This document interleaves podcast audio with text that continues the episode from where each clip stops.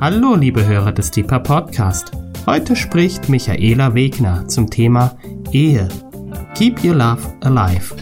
Wir wünschen viel Freude beim Hören und Gottes reichen Segen.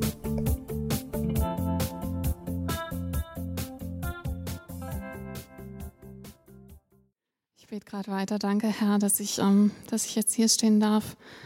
Danke, dass du ähm, ja, ich glaube daran, Herr, dass die Gedanken, die ich heute Abend weitergebe, dass sie auf deinem Herzen entsprungen sind, dass du sie geordnet hast, auch in mir. Ich preise dich dafür. Ich danke dir, Herr, für die Ehe, in der ich leben darf. Danke, dass du mich in diese Beziehung mit Matthias hineingeführt hast, Herr. Und danke, dass wir jetzt schon einige, viele Jahre miteinander diesen Weg Seite an Seite gehen dürfen. Danke, dass wir ähm, spüren dürfen, Herr, dass du Gnade auf unser Leben gelegt hast, dass du uns weiterführst, dass du uns in Berufung hineingeführt hast. Danke für diesen Ort des Gebets, das Gebetshaus Freiburg, dass wir mitprägen dürfen, dass wir mitbauen dürfen, dass wir lieben dürfen. Danke für diese breite Dimension, in der wir stehen dürfen mit drei Kindern und ähm, ja, auch hier an diesem Ort des Gebets. Dir sei alle Ehre für deinen Plan, Gott. Und ich bete, Heiliger Geist, dass dein Plan auch heute Abend ähm, ausgeführt wird über mein Reden. Reinige mein Herz, reinige mein Reden. Und ähm, ich bete, bitte euch, dass ihr es echt prüft, weil das, was ich heute Abend weitergebe, ist einfach aus meinem Herzen entsprungen. Und natürlich habe ich darüber gebetet, aber ähm, es ist einfach gut, wenn ihr es einfach für euch auch nochmal so prüft, was ist für euch dran.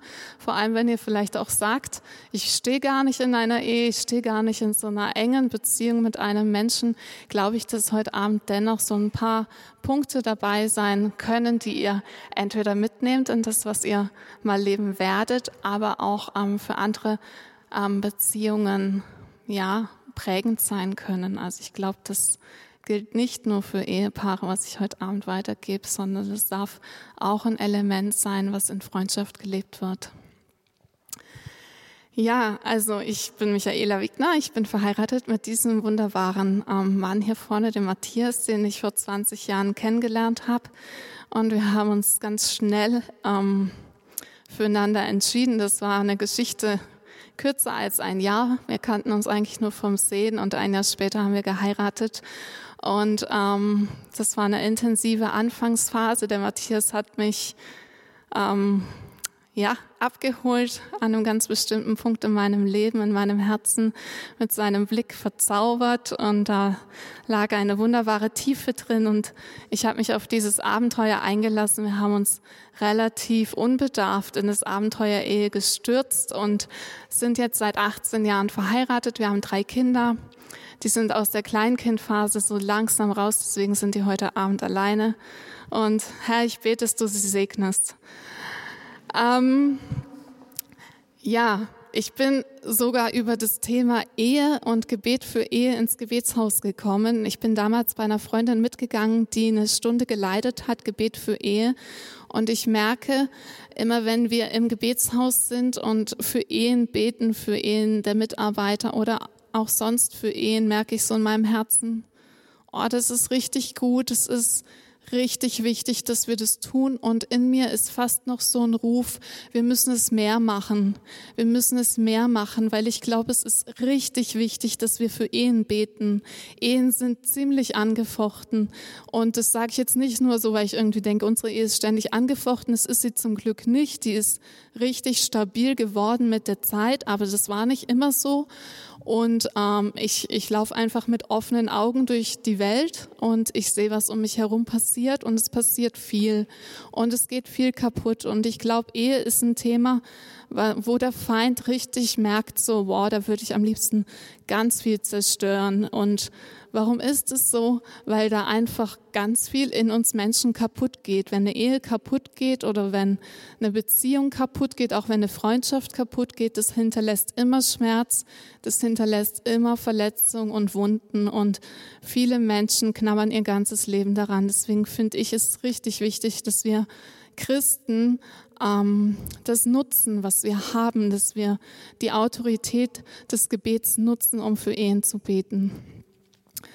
Ähm, ich habe so in der Vorbereitung gedacht, der Daniel hat mich ähm, schon Anfang des Jahres, es war noch in den alten Räumlichkeiten gefragt, ob ich ähm, mal reden möchte bei Deeper und ich war sehr enthusiastisch und habe gesagt, ja klar, kann ich machen. Und ich wusste, es ist noch weit weg, kann ich noch viel drüber nachdenken. Und jetzt so in den letzten ähm, Wochen und Tagen habe ich gemerkt, so, wow, das Thema ist richtig groß. Wo fange ich an? Wo höre ich auf? Und ich habe so ein paar Punkte heute Abend. Es wird auch gar nicht so mega viel sein, ähm, die ich euch einfach mitgeben möchte. Es sind so ein paar Punkte, die wir leben und ein Punkt, der mir so wichtig geworden ist, den ich ganz gern an den Anfang stellen möchte. Und zwar habe ich so ein bisschen nachgedacht letzte Woche, was ist eigentlich, ähm, was ist eigentlich das Wesen der Ehe? Was ist das Wesen der Ehe? Was ist das Wesen dessen, was wir, was wir leben? Ist es überhaupt, ähm, ist es überhaupt alles oder was, was geht da noch mehr? Leben wir das eigentlich gut? Ähm, und klar, wenn wir über das Wesen der Ehe nachdenken, dann kommt immer das Schlagwort Liebe. Liebe ist das Wesen der Ehe, Treue ist ein Wesen der Ehe. Und ich bin an diesem Wort Liebe hängen geblieben, habe gedacht, ja, es ist aber nicht diese, diese rosa-rote Liebe, die wir in den Filmen sehen oder die wir in Romanen lesen, sondern eigentlich ist es eine andere, hat es eine andere Dimension. Und ich bin ähm, auf den Begriff Erkennen und Erforschen gekommen und habe gedacht, Erkennen und Erforschen steht in einem ganz engen Zusammenhang mit Liebe. Liebe findet einen Ausdruck im Erkennen und Erforschen des anderen. Ähm, wenn Liebe nicht gepaart ist mit Erkennen und Erforschen, dann bleibt sie auch oft oberflächlich und kommt eigentlich gar nicht in ihre wahre Bedeutung hinein. Und ich habe gedacht, ähm, Liebe und Erkenntnis, das gehört zusammen. Erkennen und erkannt sein wollen, das ist Liebe. Das ist, das ist ein, ein tiefes Element der Liebe. Es ist das Wesen der Liebe, erforschen und erkennen zu wollen, was so, eine, was so ein Kernsatz für mich ist. Es ist das Wesen der Liebe, erkennen und erforschen zu wollen. Wir im Gebetshaus, wir reden ja nicht nur viel von Liebe, sondern wir beten vor allem viel über die Liebe. Und ich habe gedacht, da das steht ähm, natürlich erstmal so dieses, wie lieben, wie lieben wir Jesus im Gebetsraum? Wie, wie drücken wir unsere Liebe Jesus gegenüber aus? Und ähm, ich merke, dass, also ich in meinen Stunden, aber auch in anderen Stunden, dass es ganz oft dieses Element hat, ich möchte dich erkennen, ich möchte mehr von dir erfahren, ich möchte tiefer deine Wesensart erforschen. Herr, lass mich, lass mich sehen, wer du bist. Nimm mich ein Stück tiefer mit hinein in deine, in deine göttliche Dimension. Zieh mich näher an dein Herz. Also diese Bewegung, die wir im Gebetsraum eingehen, ist immer so dieses, wir wollen, wir wollen mehr von ihm. Wir wollen, wir wollen ihn tiefer begreifen. Am liebsten würden wir das, was wir begriffen haben, festhalten können und nie mehr loslassen. Und das ist ein ganz großes Element, was wir hier in Freiburg leben. Das, ähm, in Zeiten der Anbetung findet es ganz häufig Ausdruck. Wenn wir das nicht tun, dann sagen wir oftmals, Herr, erforsche du mich. Du darfst mich erforschen. Ich möchte mein Herz ich möchte mein Herz dir öffnen. Ich lasse ich lass auch los, was ich tue. Ich lasse los, was ich meine, dass ich bin. Ich stelle mich hier vor dich hin und du darfst mich prüfen. Du darfst mich erforschen, so wie ich bin. Und du darfst mich auch erkennen lassen, wer ich bin. Wir sagen oftmals, selbst das, wo ich nicht hinschaue, Herr, da geh du hinein und erforsche du mich, erforsche du meine Wesensart. Und ich glaube, dieses Element, ich will dich erforschen und ich will erforscht sein von dir, ich will erkannt sein von dir. Das ist ein Element, in dem sich Liebe ausdrückt. Das ist eine Art, ähm, wie wir Liebe dem Herrn gegenüber leben. Ähm, wir, wir, singen oft ähm, eher auf Englisch dieses Lied. Ich singe es auch manchmal auf Deutsch. Zu deinen Füßen sitze ich, trink aus dem Becher, den du reichst. Ich lehne mich an, ich atme aus und ich fühle deinen Herzschlag. Und wenn wir diesen Text anschauen, das könnte, das könnte ein poetisches Liebeslied sein. Da könnte man einen tollen Hit draus machen. Und wir richten diese Aussage an Jesus und es ist gut so. Aber ich habe gedacht, ich könnte auch zu Matthias sagen, ähm, zu deinen Füßen sitze ich. Also ich sitze nicht zu deinen Füßen, aber ich sitze neben dir. Ich würde mich auch zu deinen Füßen setzen. Das ist mir egal, das macht mir nichts. Ähm, ich trinke gerne aus dem Becher, den du mir reichst. Ich lehne mich an, ich atme aus, ich komme an bei dir und ich fühle deinen Herzschlag. Ich, ich will hören, ich will fühlen, ich will wissen, was, was dein Herz bewegt. Das ist ein Ausdruck von Liebe. Und ähm, wir wissen aus der Bibel heraus, dass ähm, das Bild, Braut, Bräutigam, die Beziehung, die, die Gott mit uns führen möchte, uns die ganze Bibel lang verfolgt. Also vom Anfang bis zum Ende ist es ein Exkurs darüber, dass, dass Gott derjenige ist, der seine Braut zubereitet, der eifersüchtig ist, der um sie wirbt, der sagt, hey, schenk mir deine Aufmerksamkeit. Ich möchte, ich möchte, dass du, ich möchte, ich sehne mich so danach, dass du mich anschaust und dass du meine Wesensart erkennst. Hallo, liebe Hörer des Deeper Podcast. Heute spricht Michaela Wegner zum Thema Ehe. Keep your love alive. Wir wünschen viel Freude beim Hören und Gottes reichen Segen.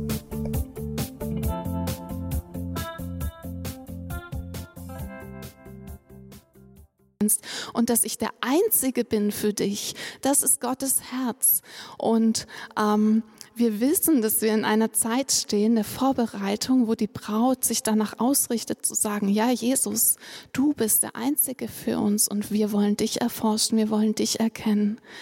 Und ähm, ich glaube, dass dieses Bild Braut, Bräutigam, diese Beziehung des Bundes zwischen Gott und seinem Volk, dass sich das durchaus widerspiegeln darf in, in, in unseren Ehen. Ich glaube, das sind nicht zwei Dinge, die völlig losgelöst voneinander zu betrachten sind, sondern ich glaube, dass es Gottes Herz ist, ist das, was er eigentlich mit uns als Gemeinde, mit uns als Braut leben möchte, dass wir das, diesen Schatz, diesen Schatz des Suchens, des Erkennens und des Erkanntseins durch ihn, dass wir diesen Schatz hineintransportieren in unsere, in unsere Beziehungen und auch in unsere Freundschaften. Wenn wir, ähm, wenn wir Adam und Eva anschauen, ich habe mich, ich hab mich so ein bisschen gefragt, wie war das? Adam durfte schlafen, hat einen schönen tiefen Schlaf gehabt. Um ihn herum hat der Garten geblüht und Gott hatte diese wunderbare Idee, ihm eine Gefährtin ähm, zu schaffen und hat Eva erschaffen. Und habe gedacht, wie war das für Adam, als er aufgewacht ist? Als er aufgewacht ist, hat er erstmal gesehen, huch, da ist ja noch jemand, der war vorher nicht da. Und dann hat er wahrscheinlich erstmal vielleicht die Stirn gerunzelt und gedacht, äh, sie ist ganz anders als ich. Also wahrscheinlich war das Erste, was er gedacht hat, als er Eva gesehen hat, sie ist anders als ich, weil sie ist anders als er. Gott hat Eva nicht geschaffen wie Adam und sie ist anders als er. Und was hat es ausgelöst in ihm? Was hat es ausgelöst, dass sie anders war als er? Es hat ausgelöst, dass er sie erforschen musste. Er musste sie erstmal kennenlernen. Er musste sie erstmal anschauen. Und natürlich hat er sie körperlich erkannt. Das, das steht auch so in der Bibel mit diesem Wort erkennen. Aber die Dimension dahinter ist ja eine ganz andere. Das ist ja eine geistige Dimension, die dahinter steht zwischen diesem hinter diesem körperlichen Erkennen. Und Adam musste Eva erkennen, er musste sie erforschen.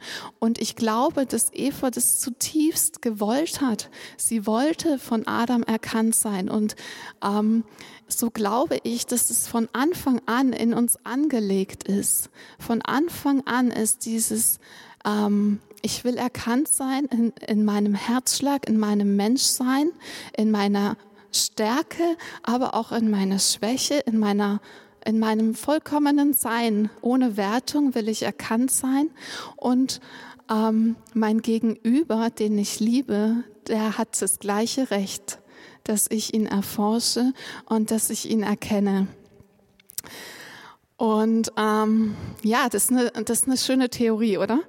Es hört sich richtig gut an. Jetzt ist natürlich die Frage, ähm, was, was ist denn, wenn das nicht geschieht?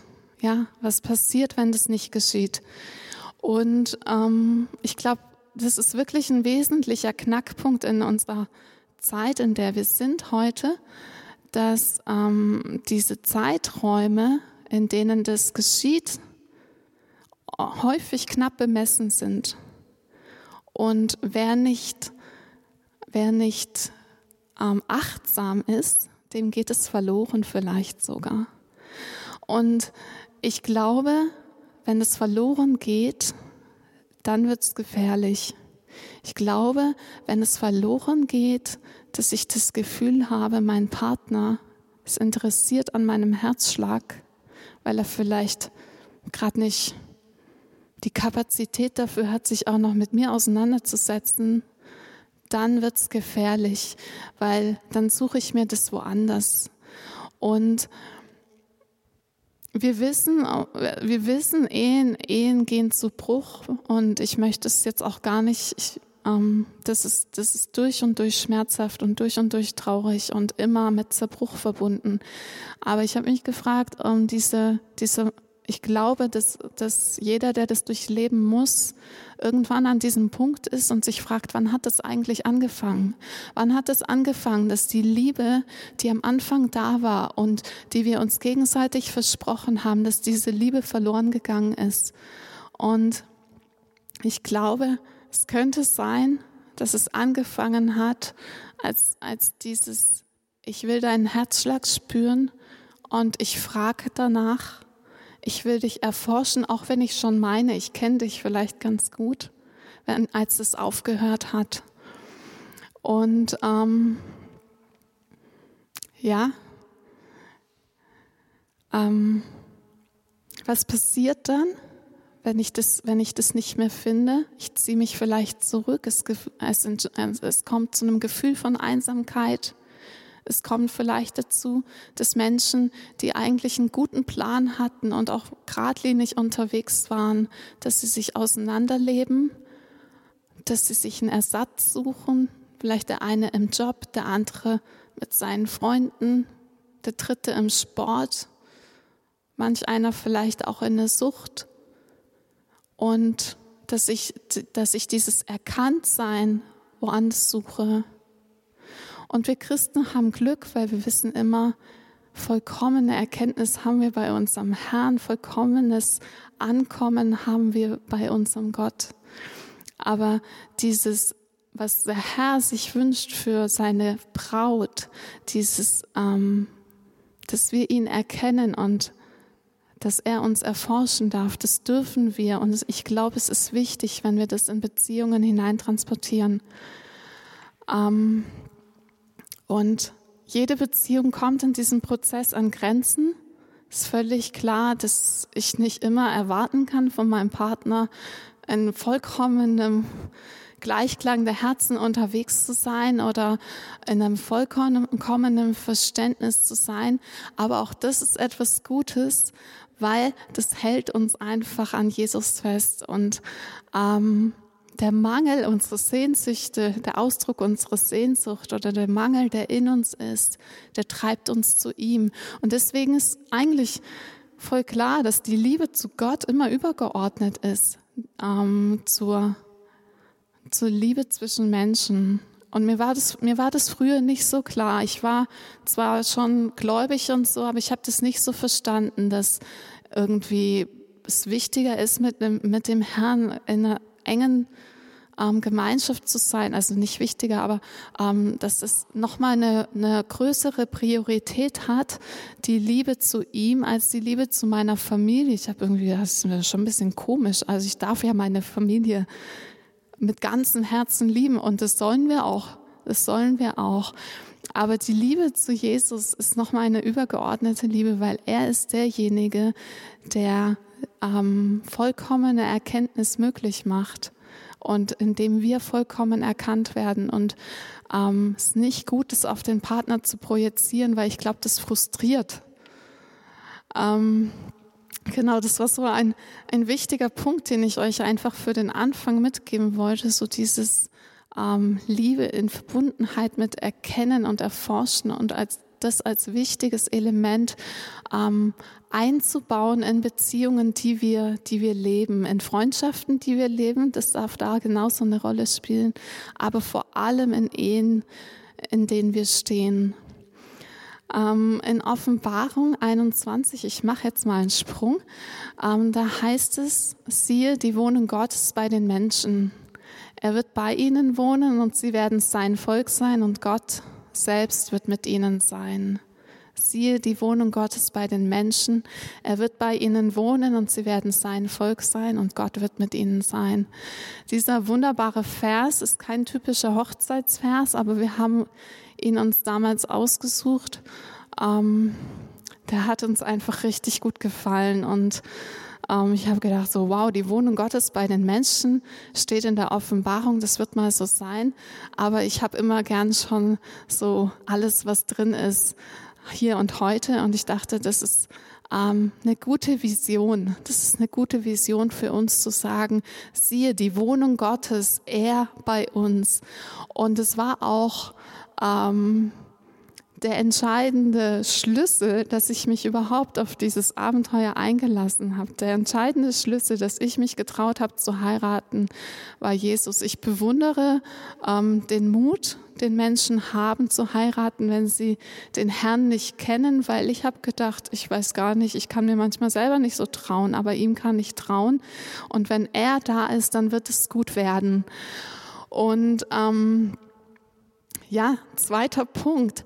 Keep your vision alive. Ich glaube, es ist gut, wenn wenn, ähm, wenn Ehen eine Vision haben. Und diese Vision muss nicht von Anfang an stehen. Und es gibt auch Träume. Es gibt so beides. Man darf Visionen und Träume haben. Aber es ist gut, Visionen zu haben. Und diese Vision, die ich damals gesehen habe in diesem Vers, die Wohnung Gottes bei den Menschen, die grab ich für mich persönlich immer wieder raus aus meinem Herzen und sag, ja, das, das will ich haben, das will ich leben mit meinem Mann. Und ähm, der Matthias hat lang studiert und wir haben so ein bisschen, wir haben so ein bisschen Orientierungsschwierigkeiten gehabt, weil wir nicht genau wussten, wie wir unser Leben leben wollen. Wir waren nicht sehr, wir waren nicht sehr zielgerichtet und ich frage mich manchmal so, oh, hätte das nicht alles auch irgendwie ein bisschen früher kommen können, wenn wir ein bisschen klarer gewesen wären in dem, was wir wollen. Aber wir waren einfach nicht klar. Wir hatten auch keine Menschen an der Seite, die uns irgendwie geholfen hätten. Deswegen sind wir einfach so ein bisschen blauäugig, einfach haben wir drauf losgelebt. Aber ich wusste eine Sache und das war ähm, die, dass ich gesagt habe, Matthias, du kannst eigentlich machen, was du willst, ich stehe immer hinter dir. Aber mit 40 ist gut, wenn wir an so einem Punkt sind, wo wir in Berufung hineintreten. Und ähm, ich dachte, 40 ist ein gutes Lebensalter, ist so Lebensmitte. Ich bin da ganz ähm, optimistisch, realistisch. Hab gedacht, so, dann hat man vorher ein bisschen Zeit und hinterher hat man auch so ein bisschen Zeit. kann so, kann so mit 40 nochmal sagen, ja, da geht's jetzt lang, ähm, da möchte ich auch hin. Und ähm, das sah nicht so aus, dass es, dass es in Realität kommt. Aber was ich gemacht habe, ich habe so eine gesunde Unzufriedenheit entwickelt. Und wenn ich unzufrieden werde, dann spürt es einerseits mein Mann, aber er, er spürt es in, in, in einem noch gesunden Maße. Er musste nicht ständig unter mir leiden, unter meiner Unzufriedenheit. Ich habe das nur dreimal die Woche gesagt. Nein, ich habe es nicht dreimal die Woche gesagt. Aber was ich, was ich viel gemacht habe, ich habe viel gebetet. In dieser Zeit, wo ich gemerkt habe, ich bin mit der Situation oder mit der Richtung, in der wir unterwegs sind, bin ich unzufrieden. Ich wusste nicht, welche Richtung sollen wir gehen. Das war noch, das hat sich noch gar nicht herauskristallisiert rauskristallisiert. Ich habe nur gemerkt, so hoch, wenn wir jetzt nicht aufpassen, dann sind wir auf einer Autobahn unterwegs und es gibt nur noch diese eine Richtung. Und die Gefahr besteht, dass wir dann nicht mehr abbiegen können. Und ähm, es hat mich nicht, das hat mich nicht zufrieden gemacht. So habe ich mir das nicht vorgestellt. Und ich habe angefangen, dem Herrn in den Ohren zu hängen. Ich habe wirklich viel, viel gejammert. Ich habe viel, viel gebetet und ich habe diese Vision nicht losgelassen. Ich habe diese Vision, dass ähm, der Matthias nochmal für etwas anderes berufen ist. Ich habe das nicht losgelassen. Ich wusste nicht genau, wofür er berufen ist. Ich konnte es auch noch gar nicht so formulieren, aber ich habe das nicht losgelassen. Und ähm, wir sind einfach ein Zeugnis dessen, es lohnt sich manchmal hartnäckig dran zu bleiben, auch wenn man die Dinge noch nicht sehen kann. Also ich weiß noch, das war einfach der erste Arbeitstag im Gebetshaus Freiburg und ich, wir glauben, dass es Berufung ist, für Matthias im Gebetshaus Freiburg zu arbeiten. Das war sein 40. Geburtstag und das haben wir nicht irgendwie hingedreht, dass es jetzt so passt, weil es uns gefällt, sondern das hat sich wirklich ergeben an seinem 40. Geburtstag, 1. Juli vor vier Jahren hat Matthias angefangen im Gebetshaus Freiburg zu arbeiten, weil so waren einfach die zeitlichen Abläufe. Und ich selber war erstaunt, dass diese Vision, die ich für ihn hatte, überhaupt ähm, überhaupt in Existenz gekommen ist. Ich hatte gedacht, naja, vielleicht ist es nur so eine verrückte Idee, die ich halt nicht loslassen möchte. Und ich möchte, ich möchte ermutigen, Ehepaare, wenn ihr eine Vision habt, lasst sie nicht los, lasst sie nicht aus den Augen, auch wenn ihr manchmal merkt, okay, die Straße, das geht noch nicht direkt dahin, dann geht ins Gebet. Ich glaube, Gebet ist die Vorbereitung, um in Berufung hineinzutreten. Und wenn ihr nicht wisst, wie eure Berufung aussehen könnte, ihr seid hier in Freiburg gesegnet mit geistlichen Leitern, ihr seid hier gesegnet mit Leuten, die vielleicht Vision für euer Leben haben. Aber natürlich, wir wollen immer von Gott empfangen, wollen immer von Gott empfangen. Die Verantwortung für den Partner zu beten liegt immer beim Partner. Es ist toll, wenn Pastoren beten, es ist toll, wenn geistliche Leiter beten, aber die größte Verantwortung für deinen Mann oder für deine Frau zu beten hast du als Partner, genauso wie du als Eltern die Verantwortung hast, für deine Kinder zu beten. Und es nimmt dir niemand ab. Und ich glaube, es steckt eine große geistige Kraft dahinter. Und ähm, es ist gar nicht immer leicht, weil du natürlich so nahe dran bist, dass du vielleicht oftmals nicht den Glauben hast. Ich weiß noch, wie ich im Gebetsraum saß eines Abends und alles hat sich gerade so ein bisschen herauskristallisiert und ich habe gesagt, Herr, wer hätte denn das gedacht? Wer hätte denn das gedacht, dass das überhaupt möglich ist, dass wir als Familie diesen Schritt wagen, mit einem hohen Aufkommen an Lebenshaltungskosten ähm, zu sagen, wir, wir, haben, wir haben diesen Glauben, diesen Schritt zu tun und auf, auf ein halbes Gehalt zu verzichten, damit, damit Matthias ins Gebetshaus gehen. Ich war wirklich erstaunt über die Entwicklung der Dinge. Und Gott hat in mir gesagt, Michi, ich bin ein Überraschungskünstler. Und ich habe gedacht, ja, das bist du wirklich. Ich konnte das nicht sehen, aber er, er hat einfach Wege frei gemacht und ähm, durch Fürbitte Dinge in Bewegung gesetzt, durch Fürbitte Dinge verändert und ja, betet füreinander, betet füreinander und lasst, lasst es nicht los, lasst es nicht los. Wenn ihr was seht, wo ihr merkt, so hey, da habe ich mir eigentlich was anderes vorgestellt, dann tretet in den Riss für den Partner, tretet dafür ein, dass er den Weg gehen kann. Ähm, ein weiterer Punkt, wo ich glaube, was richtig wichtig ist, und ich weiß nicht, wie selbstverständlich für euch das ist, ihr seid richtig geistlich starke, weise Menschen. Ähm, für uns war das, für uns war das ein Weg dahin, bis wir angefangen haben, regelmäßige Gebetszeiten als Ehepaar zu leben. Ich glaube, es wird unterschätzt, dass es wichtig ist, Gebet auch zu ritualisieren in einem gewissen Sinne.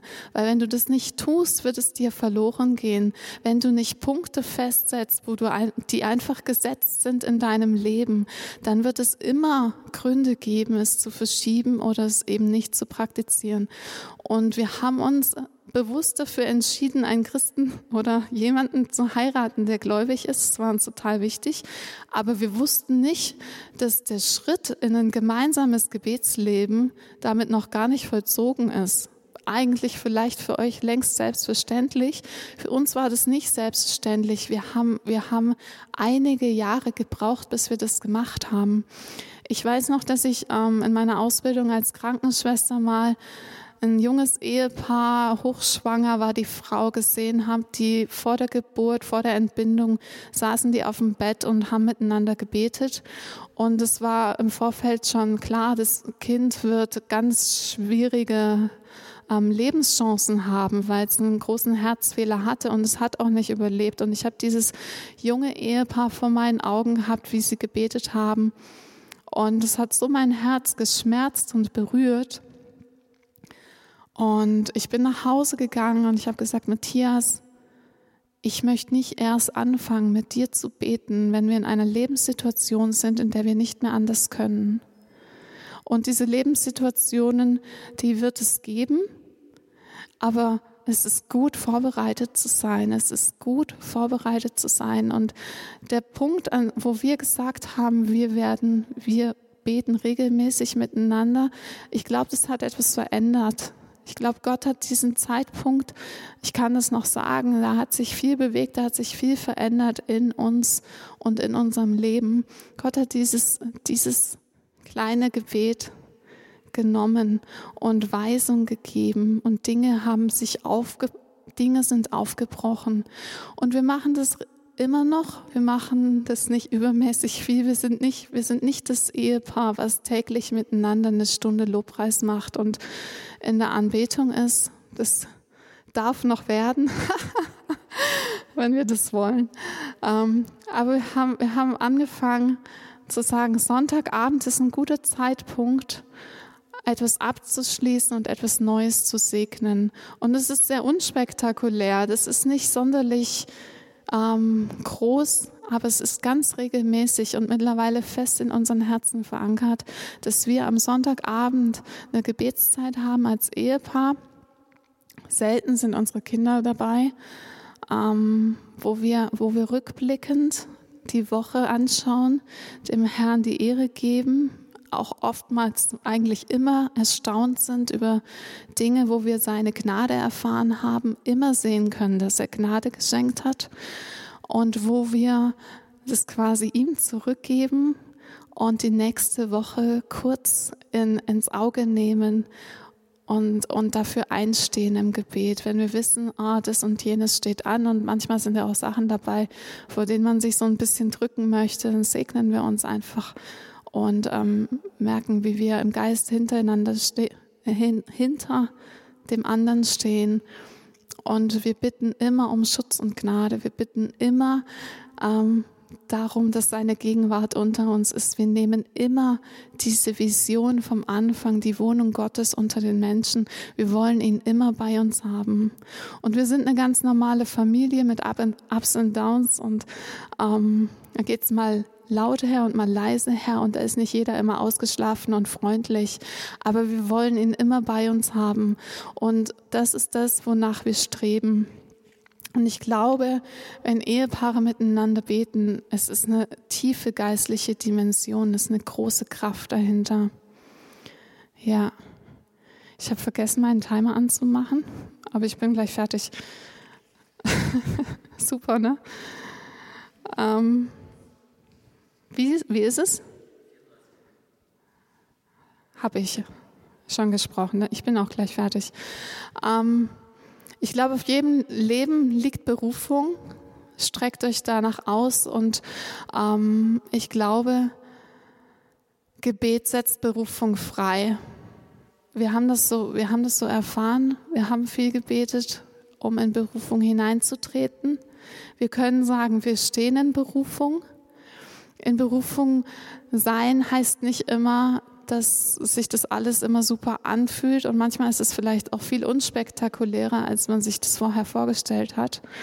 Aber es kann auch herausfordernd sein und vorbereitend für alles ist unser Gebet. Und ein weiterer Punkt, wenn du spürst, du möchtest, dass dein Partner in Berufung hineintritt, heißt es manchmal auch einen Schritt zurückzutreten. Manchmal heißt es, ihn freizusetzen und ihn ähm, fortzuschicken. In dem Wissen, Gott versorgt mich genauso wie ihn. Ja, wir, wir, praktizieren das manchmal. Wir haben ein, einige Male die Punkte, wo Matthias mich freisetzt.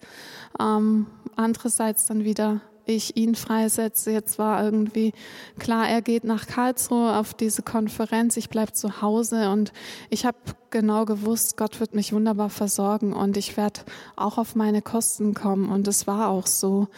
Es ist immer, es ist manchmal nicht so leicht, den anderen freizusetzen. Manchmal ist es auch, es macht auch was mit unserem Herzen, zurückzutreten, nicht an erster Stelle zu sein. Aber ich glaube, das ist ein Element in Beziehung, das ist ein Element in Partnerschaft. Und ähm, wenn wir das nicht tun, dann berauben wir uns eigentlich selber. Weil sobald mein Mann gesegnet ist, werde ich auch gesegnet. Und sobald ich gesegnet bin, wird er auch gesegnet. Das strahlt aufeinander ab. Genau, wenn ihr mal irgendwann ähm, in einer Entscheidungsphase seid, wo ihr merkt, so wow, jetzt jetzt wird's richtig brenzlig, hier wird's richtig heiß. Ich könnte ich könnte diesen Schritt wagen. Ich möchte euch ermutigen, wagt einfach den Schritt ähm, Gott, ist, Gott ist richtig treu, Gott ist ähm, wunderbar und er geht, er geht immer mit, er geht immer mit. Also es sei denn, es ist nur in eurem Kopf geboren und nicht auf seinem Herzen. Aber deswegen habe ich gesagt, es muss im Gebet geboren sein. Ja, abschließend als Ehepaar im Gebetshaus zu sein, ist was Besonderes für uns, ist ein Privileg für uns. Ähm, danke, dass, dass ihr uns als Ehepaar auch willkommen heißt, dass ihr uns auch mittragt.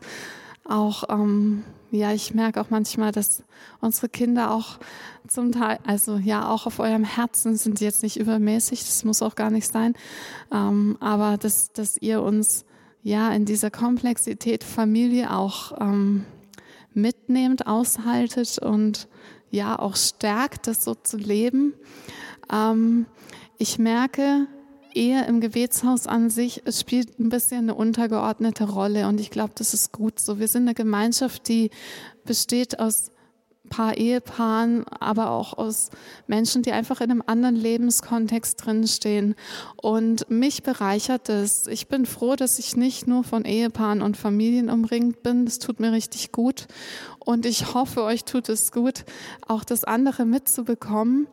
Und ähm, ich glaube, die Beziehungen, die wir im Gebetshaus leben, sind ähm, auch ein Stück weit geboren in der Erkenntnis, ähm, äh, im Erkennen der Liebe, die wir Jesus gegenüber ausdrücken. Und ich glaube, das ist was Besonderes und das ist was Schönes, das ist was Verbindendes. Ähm, mein Herz ist berührt, wenn ich, wenn ich sehe, wie ihr Jesus ehrt, wie ihr ihn liebt und ähm, ich spüre, da ist Erkenntnis, da ist Erkenntnis des Herzens des anderen. Und das ist das, worauf unsere Beziehungen eigentlich aufgebaut sind. Und das ist ein schönes Element und ich glaube, das ist ein sehr, sehr kostbares Element und ich bin richtig dankbar dafür. Ich bin dankbar für die Vielfalt und ähm, ich habe gestern noch mit der Barbara theologisches Studium betrieben. Ähm, in der Ewigkeit wird die Ehe nicht mehr existieren in dieser Form. Und insofern voll gut, dass sie im Gebetshaus nicht die übermäßige Rolle spielt. Natürlich spielt es eine Rolle, dass ich verheiratet bin und ähm, dass, dass mein Mann auch da ist. Es darf auch eine Rolle spielen, aber es spielt nicht die herausragende Rolle. Und ähm, ich glaube, das ist so eine richtig, richtig gute Mischung.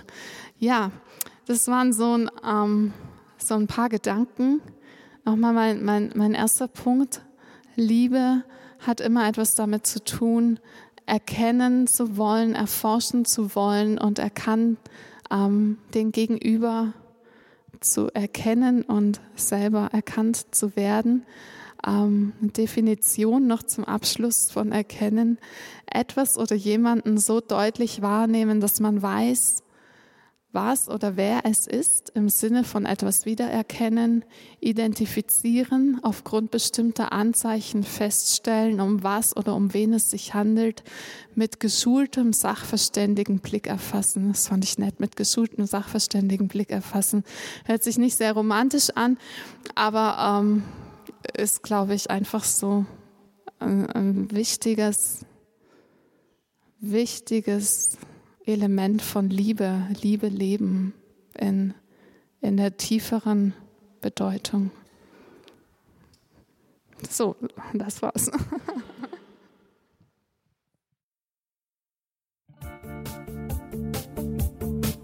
Liebe Hörer, wenn Sie noch weitere Abende aus unserer Deeper-Serie mit und nacherleben möchten, besuchen Sie uns einfach auf unserer Webseite www.gebetshaus-freiburg.de. Dort erfahren Sie auch, wie Sie uns finden können und wie Sie unsere Arbeit unterstützen können. Wir hoffen, Sie hatten viel Freude beim Hören und wünschen Ihnen noch Gottes reichen Segen. Ich reise, ich bin auf der Reise mit dir auf der Reise zu deinem Licht. Jesus, du bist mein Weg, mein einziges Ziel. Du bist mein Licht. Ich will tiefer, weiter, höher,